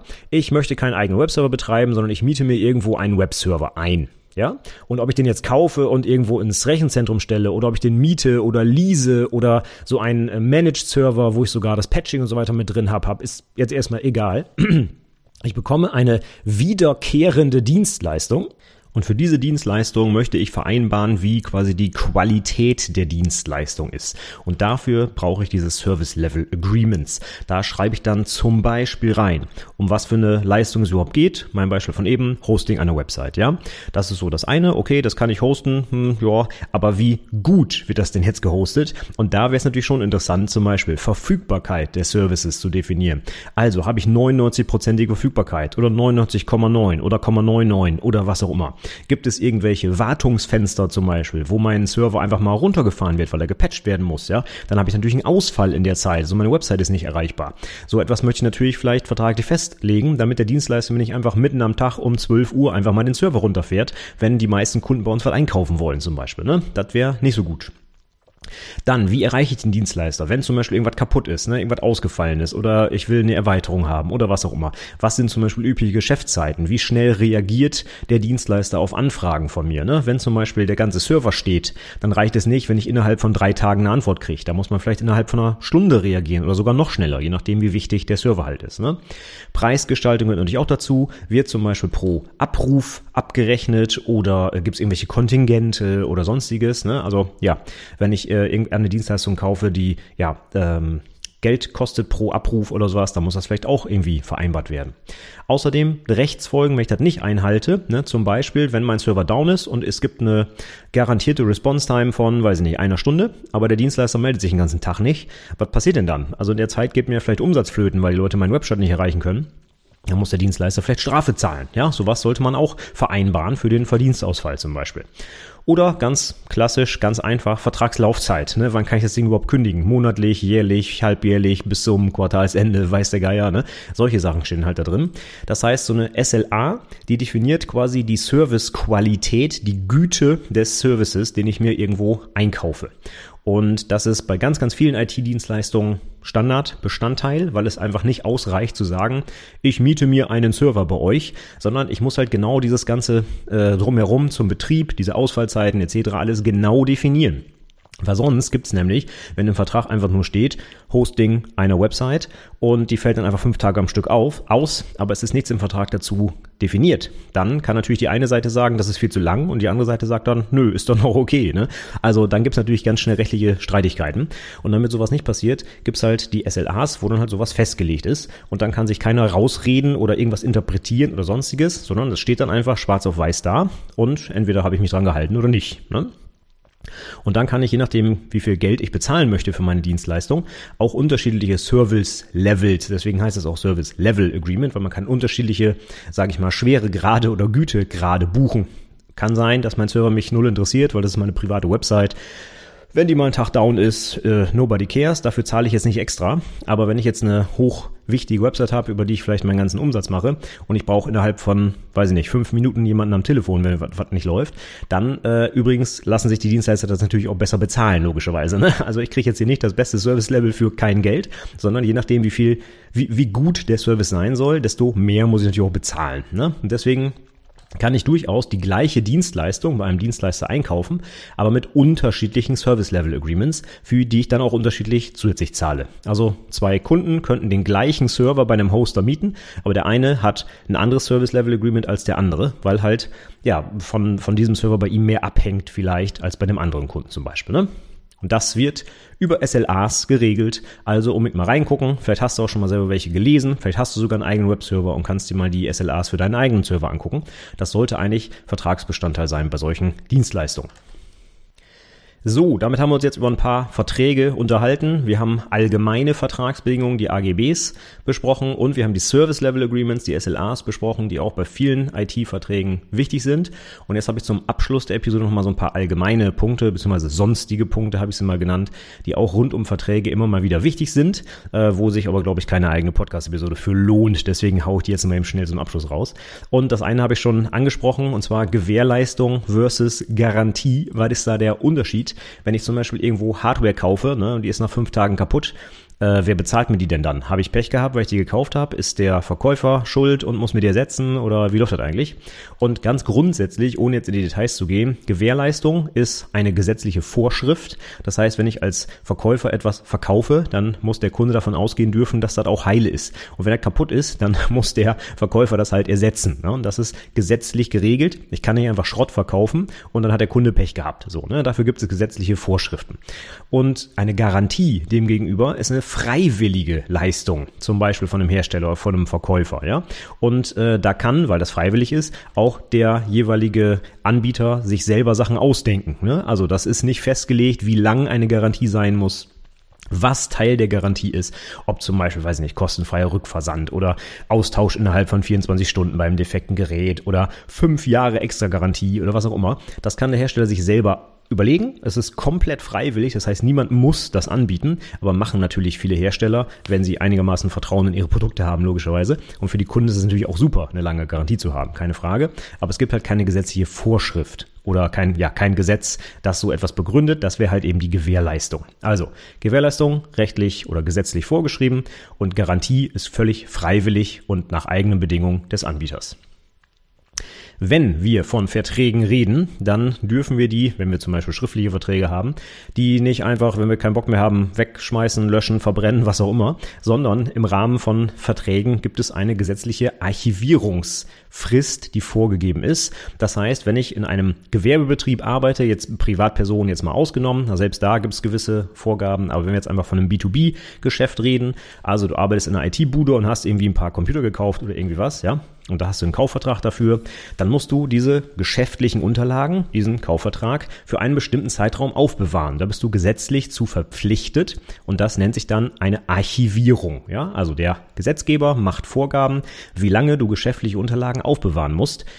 Warum? Naja, hauptsächlich geht ums Geld. Ne? Das heißt, Finanzamt, wenn das irgendwann mal wissen will, hast du das eigentlich wirklich gekauft? Wie teuer war das eigentlich? Mit wem hast du dann Vertrag eingegangen? Etc.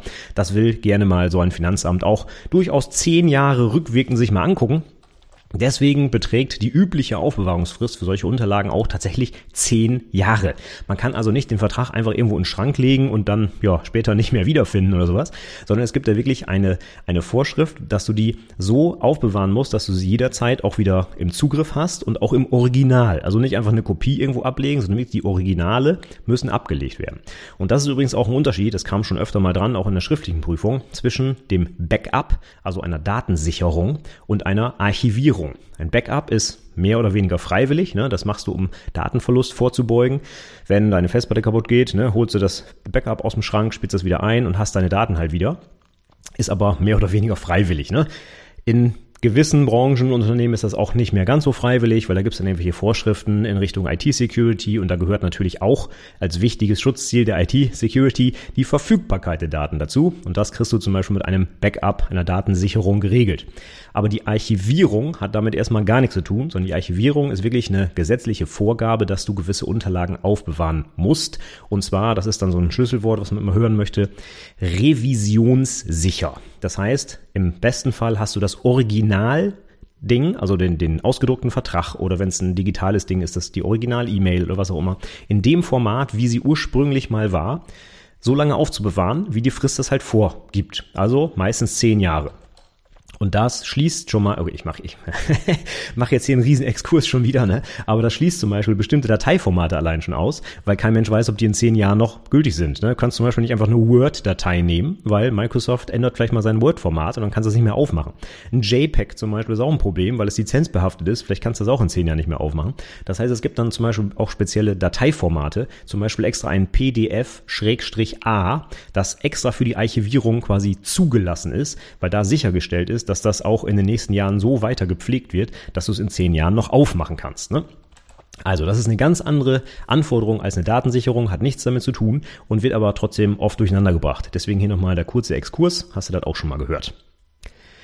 So, dann hatten wir noch Lizenzverträge und mit dem im Zusammenhang steht ganz oft das Urheberrecht. Und das darf man auch kennen als ITler.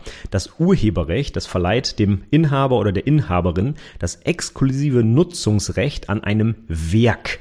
Was ist jetzt ein Werk? Das gilt automatisch für Bilder, für Videos, Musik, Texte. Alles, was eine sogenannte gewisse Schöpfungshöhe hat. Das heißt, anders formuliert, wenn du ein bisschen kreative Arbeit in irgendetwas reingesteckt hast, dann hast du automatisch das Urheberrecht daran und niemand anderes darf das, was du dir da ausgedacht hast, nutzen, ohne dass du zustimmst, also ohne dass du eine Lizenz erteilst. Ganz simpel gesagt, wie gesagt, keine Rechtsberatung hier.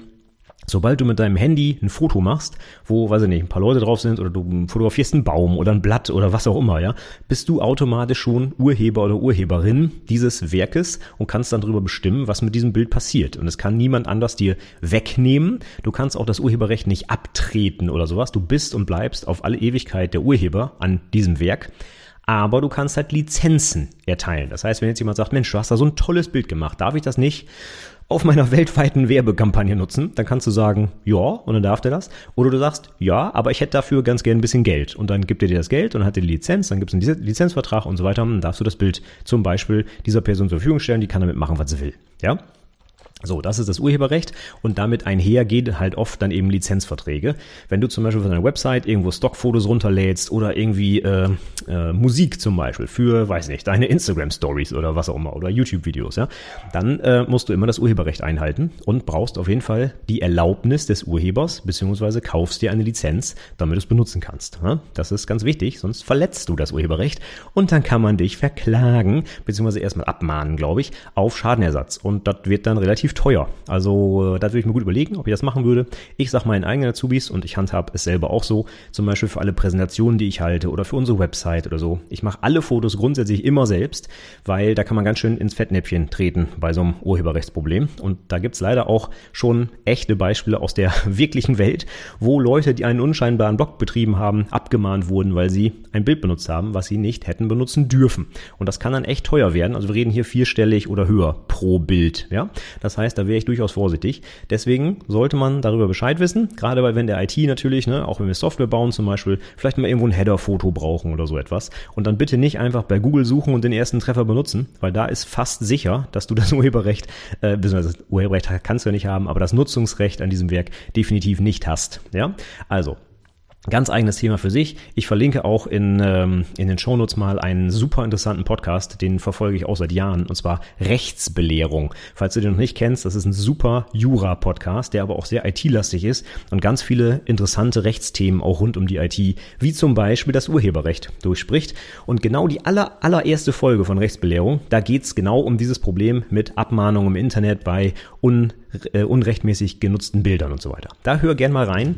Wenn du danach dann keine Angst hast, die Bilder runterzuladen, dann äh, hast du hast du irgendwas falsch gemacht, glaube ich, weil normalerweise müsstest du danach sagen, oh Gott, oh Gott, ich mache alle Bilder nur noch selbst, so wie ich es auch mache, ja?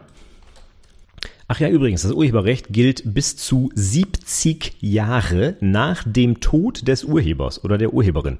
Und da gibt's auch ein ganz paar prominente Beispiele aus der letzten Zeit. Ich nehme das jetzt hier Anfang 2024 aus und äh, auf.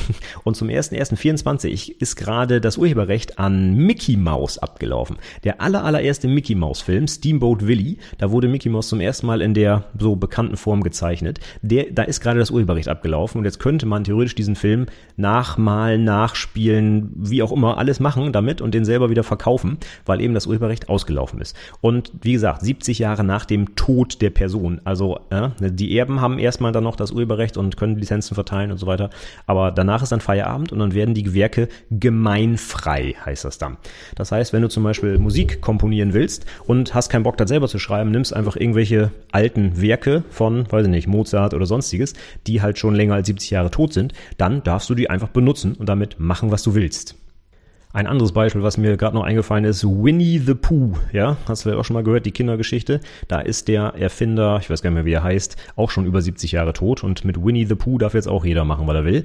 Da nochmal ganz wichtig, nicht die Version von Disney, der die so, äh, der das äh, Tierchen so, diese, dieser orangene Bär und so weiter, der das gezeichnet hat. Also das ist nicht abgelaufen, aber die Figur an sich ist abgelaufen. Das heißt, du dürftest dir zum Beispiel eigene Geschichten von Winnie the Pooh ausdenken und die dann verkaufen, weil halt das Urheberrecht abgelaufen ist. Joa, gut. Weil das alles so schwierig ist mit dem Urheberrecht und so weiter, hat sich jemand mal Gedanken gemacht, wie man das vielleicht ein bisschen einfacher macht, weil das wird ganz schön schwierig, wenn ich als Privatperson oder auch als Unternehmen jetzt Werke aus dem Internet gerne nutzen möchte, aber äh, habe halt nicht das Urheberrecht. Und jetzt immer mit diesen Lizenzverträgen rumzueiern und so ist halt auch schwierig. Deswegen haben einige Leute eine gemeinnützige Organisation gegründet, die heißt Creative Commons. Und diese Creative Commons Organisation, die hat verschiedene Lizenzverträge veröffentlicht, mit denen jeder, der irgendwas gemacht hat, ein Bild, ein Video, einen Song, ein was auch immer, das einfach so veröffentlichen kann, dass jeder andere, der das machen möchte, dieses Werk benutzen kann. Und zwar ohne ein Problem mit dem Urheberrecht zu bekommen. Das heißt, es sind quasi Standard-Lizenzverträge, damit man sich auch als Urheberrecht nicht erstmal drei Jahre damit auseinandersetzen muss, wie man denn rechtssicher sein Zeug lizenzieren kann. Ja, das heißt, ich kann mir einfach so eine Creative Commons Lizenz nehmen und lizenziere damit meine Werke und dann kann jeder, der benutzen möchte, unter Einhaltung dieser, dieser Lizenz das einfach machen und ja, das ist dann rechtssicher. Das ist nicht schlecht, denn das trägt dazu bei, gerade im Internet, dass Leute ihre Sachen auch untereinander teilen können, dass ich kein Problem bekomme, wenn ich Sachen verwende, anpasse, diese ganzen Remixe zum Beispiel, ne, von Songs irgendwelche Remixe mache oder so weiter. Das wäre alles urheberrechtlich nicht in Ordnung. Aber wenn es unter Creative Commons zum Beispiel veröffentlicht ist, dann darf ich das. Unter gewissen Voraussetzungen. Denn diese Lizenz heißt nicht einfach, nimm das Ding und mach damit, was du willst. Vorsicht, Vorsicht, das ist auch nicht richtig. Sondern diese Lizenzen geben auch gewisse Pflichten vor, die man einhalten muss. Und das absolute Minimum, was man zum Beispiel immer einhalten muss, wenn man so ein CC Creative Commons Werk benutzt, ist die Namensnennung. Das heißt, ich kann nicht einfach sagen, so, ich habe hier ein Bild gemacht und verkaufe ich das, sondern ich muss schon dran schreiben, wer der echte Urheber ist, wer diese Lizenz erteilt hat. Ne? Das ist dann die sogenannte Namensnennung. Und da reicht es auch nicht einfach einen Namen daneben zu schreiben, sondern da gibt es ganz genaue Vorgaben, was da einzuhalten ist. Und wenn ich es jetzt noch auswendig drauf habe, müssten das fünf Sachen sein, die da angegeben werden müssen. Der Name des Autors, der Name des Werkes, die, der Name der Lizenz, ein Link zum Werk und ein Link zur Lizenz. Das heißt, das ist ganz schön viel Zeug.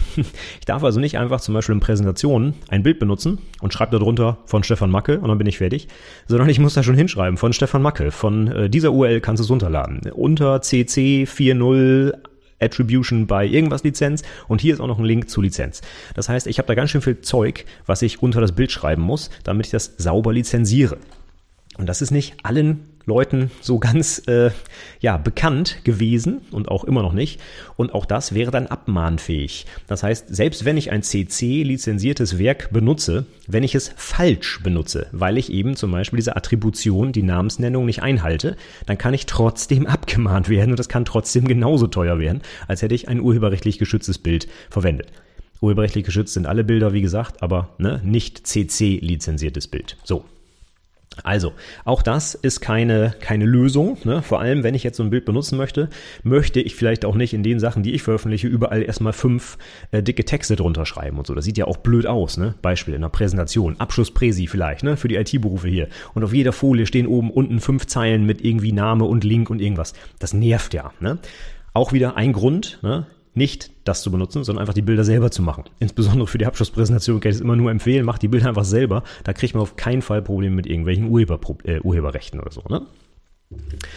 Gut, also, das wäre nochmal wichtig, wenn ich über Lizenzen rede, was Creative Commons ist. Auch übrigens äh, steht sogar auch im äh, Prüfungskatalog, muss man auch wissen, Creative Commons Lizenzen. Und es gibt dort vier verschiedene Bausteine bei diesen äh, Creative Commons Lizenzen. Das Minimum ist, wie gesagt, diese Attribution, die Namensnennung. Es gibt aber noch drei weitere. Ich hoffe, ich kriege sie zusammen. Einmal Share Alike. Das heißt, wenn ich ein Werk veröffentliche, was auf einem Share Alike lizenzierten Werk basiert, dann muss ich mein eigenes Werk unter derselben Lizenz wieder veröffentlichen. Das ist so ein bisschen wie die GPL-Lizenz bei Linux ne, oder bei, bei Softwareentwicklung. Wenn ich so ein Ding benutze, muss ich auch das, was ich damit mache, selber wieder unter der gleichen Lizenz veröffentlichen. Das ist so eine ansteckende Lizenz, die werde ich nie wieder los. Und das möchte ich vielleicht nicht unbedingt, weil ich meine eigenen Werke vielleicht verkaufen möchte und gar nicht wieder frei im Internet anbieten will. Ne? Das heißt, wenn ich so eine Lizenz habe, ja, vielleicht kann ich die nicht benutzen, weil das gar nicht zu meinem Geschäftsmodell passt. So, was hatten wir? Attribution, Share-alike. Dann gibt es No Derivative Work. Das bedeutet, ich darf das Bild nicht, oder Bild oder Song oder worüber wir hier reden, ne, das Werk nicht verändern. Das heißt, ich darf da nichts reinmalen, ich darf die Farben nicht ändern, ich darf es nicht umdrehen, ich darf da nicht beim Song was remixen oder sonst irgendwas, sondern ich darf das nur eins zu eins, so wie es ist, benutzen und nicht verändern. Ne? Das, je nachdem, was ich machen will, wenn ich das Bild zum Beispiel in eine Collage einbauen äh, will, darf ich das bei No Derivative Works nicht machen, wenn ich es dafür zum Beispiel zurechtschneiden muss oder so. Ne? So, und einen Baustein habe ich noch vergessen, und zwar nicht kommerzielle Nutzung. Und der ist auch rechtlich wieder äußerst schwierig. Wann ist denn etwas eine kommerzielle Nutzung und wann nicht? Ne? Also wenn ich jetzt zum Beispiel ein Bild benutzen möchte in meinem Werbeprospekt, dann ist das kommerziell, wenn ich damit Produkte verkaufen will und damit zum Beispiel Geld verdiene. Ne? Das heißt, dann dürfte ich das Bild nicht benutzen. Wenn ich es vielleicht für meine eigene Organisation, eine, weiß nicht, Hilfsorganisation, die auf Spenden basiert oder so benutze, dann ist es vielleicht wiederum okay. Also da bin ich jetzt auch überhaupt keine Rechtsberatung, um das einzuschätzen, wann was kommerziell ist und wann nicht. Also vielleicht reicht es schon, wenn du in einem Unternehmen arbeitest und alles, was du für das Unternehmen machst, ist dann schon kommerziell. Ja, also, ganz, ganz schwierig. Das heißt, von solchen Werken würde ich auch die Finger lassen, wenn irgendwie der Anschein entsteht, dass du vielleicht mit irgendwas Geld verdienst und sei es auch nur, du packst es auf deinen eigenen Blog und hast aber AdSense mitlaufen von Google oder so, ne? Und monetarisierst deinen Blog. Dann wäre das auch schon geschäftlich. Vermutlich. Ich bin kein Anwalt, ne? Aber so würde ich das mal interpretieren. Also auch äußerst schwierig, da dann so eine Lizenz, äh, eine Lizenz korrekt einzuhalten. Von daher, Creative Commons habe ich jahrelang äh, benutzt, fand die auch richtig toll, aber inzwischen äh, mache ich die Sachen einfach komplett selber, damit ich mich mit solchen rechtlichen Problemen nicht rumschlagen muss, wenn ich irgendwie ein Bild für meine Präsentation suche. Ne? In der Zeit habe ich das einfach selber gemacht, das Bild, und dann gibt es keine Probleme. Persönlicher Tipp, du musst das nicht so machen, kannst es anders machen.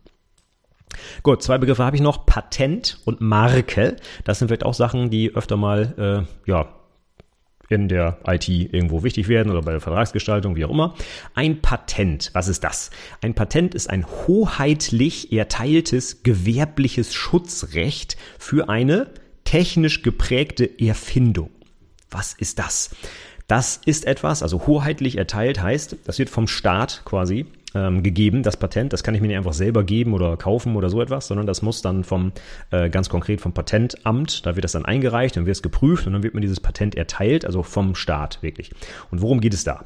Wenn ich eine Erfindung gemacht habe und die Einschränkung ist hier technisch geprägte Erfindung, also ich habe zum Beispiel irgendwas gebaut, ich habe, das gilt aber auch zum Beispiel für chemische Vorgänge, wo ich mir was ausgedacht habe oder irgendwie ein neue, neues Shampoo entwickelt oder keine Ahnung, irgendetwas, was technisch geprägt ist, dann kann ich mir das schützen lassen damit kein anderer, meine Konkurrenz zum Beispiel, das Ding einfach nachbaut und dann damit Geld verdient. Ne? So, ich habe ganz viele Jahre Arbeit in die Forschung gesteckt, habe was ganz Tolles mir ausgedacht, habe in der Zeit kein Geld verdient, habe jetzt eine super Erfindung und jetzt kommt jemand anderes, der mehr Geld hat, baut das einfach und verdient damit Kohle. Das ist nicht gut, weil dann wird nämlich sofort am Markt quasi die gesamte Innovation erstickt, weil alle, die was Neues sich ausdenken, müssen ja Angst haben, dass es sofort nachgemacht wird. Und warum sollte ich mir da noch was Neues ausdenken? Das wäre ja blöd. Ne? Ich mache ich mach mir die Arbeit, jemand anderes verdient damit Geld. Mäh. Dafür nehmen wir Patente. Das heißt, dann kann ich jemanden, der meinen Kram nachbaut, ganz blöd gesagt, einfach auf Schadenersatz verklagen. Oder anders, ich kann eine Lizenz wieder erteilen für dieses Patent. Ich habe das Ding zwar erfunden, aber ich erlaube einer anderen Firma das zu benutzen und dann kriege ich natürlich dafür Geld, wenn sie das benutzen. Ne? Das wäre eine gute Sache. Und damit bin ich dann auch motiviert, was Neues zu erforschen, weil wenn ich es mir schützen kann, ne, dann kann ich ja trotzdem damit Geld verdienen und niemand anders kann mir das wegnehmen. Und das ist eine gute Sache. Denn wir wollen ja, dass der Markt sich weiterentwickelt, dass Innovationen stattfinden, dass neue Sachen erfunden werden. Und deswegen wollen wir diese Menschen, die das machen, auch schützen. Ne? Dafür haben wir Patente. Gut, dann gibt's noch die Marke. Das ist auch ein rechtlich geschütztes Zeichen. Das wird auch vom Markenamt, heißt es, glaube ich, ich weiß nicht genau, wie es in Deutschland heißt, ja. Dann entsprechend, da muss man das einreichen und dann wird das geschützt. Und das ist ein rechtlich geschütztes Zeichen, das dazu dient, Waren, Produkte, Dienstleistungen, irgendetwas, was ein Unternehmen halt erstellt, produziert, anbietet, von der Konkurrenz abzugrenzen. Also wahrscheinlich weißt du, dass äh, klar, Marken, die kennst du aus dem Alltag, ne? Keine Ahnung, Coca-Cola oder Nike oder weiß nicht, Levi's oder was auch immer. Das sind halt so bekannte Marken und die haben diese Marke halt schützen lassen und das bedeutet, dass jetzt niemand anderes hergehen kann und sagt, hey, ich habe übrigens mir eine coole Jeans ausgedacht, die nenne ich jetzt Levi's, ja, und dann damit richtig Geld verdient. Das ist äh, nicht okay. Das heißt, hier gilt es jetzt, geht es jetzt nicht darum, dass ich irgendwie technische Erfindungen mir schütze, wie beim Patent, sondern zum Beispiel einen Namen oder ein Bild oder auch beides kombiniert. Es gibt verschiedene Arten von Marken, zum Beispiel die Wortmarke, die Bildmarke oder die Wortbildmarke. Äh, Nike zum Beispiel, du kennst diesen Haken, ne, der auf den Schuhen drauf ist. Das ist eine Bildmarke, die ist rechtlich geschützt. Microsoft ist zum Beispiel, wenn ich richtig weiß, sowohl eine Wortmarke als auch eine Bildmarke. Kann man übrigens alles online nachgucken. Ne? Beim, beim Markenamt kannst du einfach suchen und dann äh, kannst du dir angucken, welche Marken da so registriert sind. Und wenn man mal eine registrieren will, und ich habe mal eine registriert, deswegen weiß ich das, ähm, muss man immer gucken, für welches Land du das registrieren willst, weil jedes Land hat natürlich ein eigenes Markenamt, was sich das gut bezahlen lässt übrigens, so eine Marke einzutragen, ja. Und dann musst du auch noch die Marke für bestimmte Branchen äh, registrieren. Das heißt, du kannst jetzt nicht zum Beispiel einfach Microsoft als Wort dir registrieren und niemand anderes darf das dann benutzen, sondern du musst sagen, für welche konkreten Einsatzszenarien du das schützen lassen willst. Also zum Beispiel Computer, Hardware, Software, was auch immer. Da gibt es einen riesen Katalog an möglichen ähm, Begriffen, die man da aussuchen kann und die musst du dann halt alle auch auswählen. Das würde aber unter anderem auch bedeuten, dass jetzt jemand eine, weiß ich nicht, eine, was fällt mir jetzt gerade ein, eine Schlachterei aufmacht und nennt die Microsoft, weil Microsoft sich vielleicht das Wort nicht für Schlachtbetriebe wie komme ich jetzt auf Schlachtbetriebe? Keine Ahnung. Ja, ist egal. Papier herstellen. Weil hier gerade Druckerpapier liegt. Ich habe eine Papierfabrik und nenne die jetzt Microsoft. Ja. Und wenn Microsoft sich den Begriff Microsoft nicht auch für die Branche Papierverarbeitung oder sowas geschützt hat, dann darf ich das. Dann ist das okay. Ja. Das heißt, es ist auch hier wieder relativ äh, ja rechtlich problematisch, mal eben so eine Marke anzu, anzu, anzumelden. Deswegen würde ich auch hier, wenn du das wirklich mal machen musst oder deine Firma das machen muss, äh, hol dir einen Rechtsanwalt, der dir dabei hilft, dann geht da nichts schief, ja. Aber grundsätzlich geht es darum, dass du halt, ähm, ja, dir vielleicht was ausgedacht hast, ein Wort ausgedacht hast, ein, ein schönes Logo ausgedacht hast, irgendwas, um deine Produkte von anderen abzugrenzen. Und dann möchtest du natürlich nicht, dass irgendwer die, genau wie beim Patent, nachmacht, dein Logo drauf macht und die teuer verkauft. Und du, ja, hast dir das ganze, hast dir die ganze Arbeit gemacht, aber jemand anderes verdient Geld damit. Das heißt, das muss auch geschützt werden. Und das macht man halt mit so einer Marke. Und wenn du jetzt der Markeninhaber bist, dann kannst du halt andere, die deine Marke widerrechtlich verwenden, auch abmahnen, verklagen etc. und kannst so wieder zu deinem Recht kommen. Huge. Also im Prinzip machen Patente und Marken so ein bisschen das gleiche, aber bei Patenten geht's halt wirklich um technische Erfindungen, also um irgendein Ding. Da ist dann meist auch so eine Konstruktionszeichnung, wie man das bauen kann und so weiter mit dabei, Teil des Patents. Und bei der Marke, ja, da hast du halt dir irgendwie was ausgedacht, irgendwie ein Logo gezeichnet oder einen coolen Namen dir ausgedacht und den möchtest du halt schützen. Ne? Da hast du jetzt nicht wirklich was erfunden, was man zusammenzimmern kann, sondern halt es ist mehr oder weniger so ein bisschen geistiges Eigentum, was du dann da schützen möchtest. So, das war's, glaube ich, jetzt. Jetzt sind wir durch mit allen Themen, die ich hatte. Wir haben uns über Verträge unterhalten, verschiedene Vertragsarten kennengelernt, was da so drin steht, die AGBs, die SLAs und noch ein paar Sachen sonst dazu, wie zum Beispiel Archivierung, Urheberrecht etc. Das kommt alles rund um Verträge sicherlich in der Praxis sowohl äh, als auch in der Prüfung mal dran. Von daher, ich denke, wir haben da heute ein bisschen was abgehakt für die AP1. Ich hoffe, es war auch ein bisschen was Spannendes für dich dabei und du bist jetzt ein bisschen besser vorbereitet auf diese Themen in der, ja, im ersten Teil der Abschlussprüfung. Ähm, ich würde sagen, ich mache jetzt hier mal den Sack zu. Wir haben schon lang genug äh, gequatscht heute.